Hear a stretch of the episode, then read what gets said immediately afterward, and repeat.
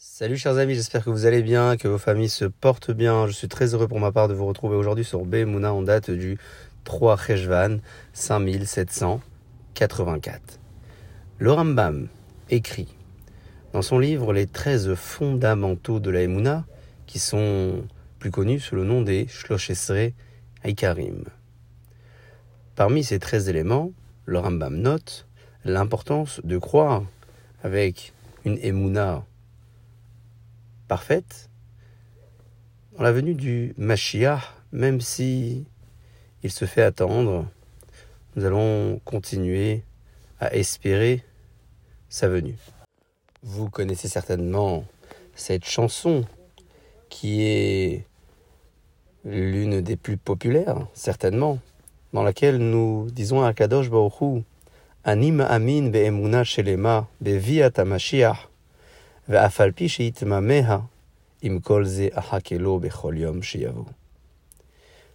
nous avons donc cette émouna en Akadosh Baruch et nous espérons à chaque moment et à chaque instant que le Mashiach va se révéler. À ce sujet, le Rambam poursuit en disant que tout celui ou celle qui ne croit pas ou qui n'espère pas la venue du Mashiach, ce n'est pas uniquement dans les prophéties, dans les prophètes, qu'il euh, est considéré comme un kofer, comme un renégat. Et là, ou Moshe Rabbeinu, il l'est surtout à l'égard de la Torah et de Moshe Rabbeinu. Croire et ne pas attendre sa venue fait partie aussi de la gravité que décrit le Rambam dans ces mots. Lorsque la guerre se déclare dans le peuple d'Israël, c'est la Torah qui nous indique le devoir d'implorer et de sonner dans la trompette et dans le chauffard, afin qu'Akadosh Baruchou se souvienne du peuple d'Israël et puisse venir nous libérer.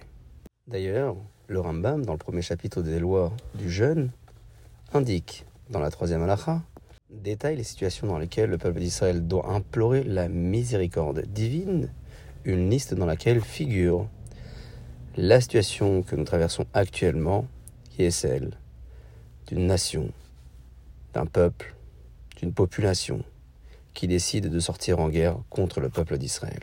Nous continuerons alors, chacun et chacune de son côté, au travers de nos prières et de nos actions, d'implorer Hakadosh Baruch afin qu'il vienne libérer les personnes prisonnières, qu'il guérisse les malades et qu'il accorde le succès et la réussite à toutes celles et ceux qui se trouvent sur le front.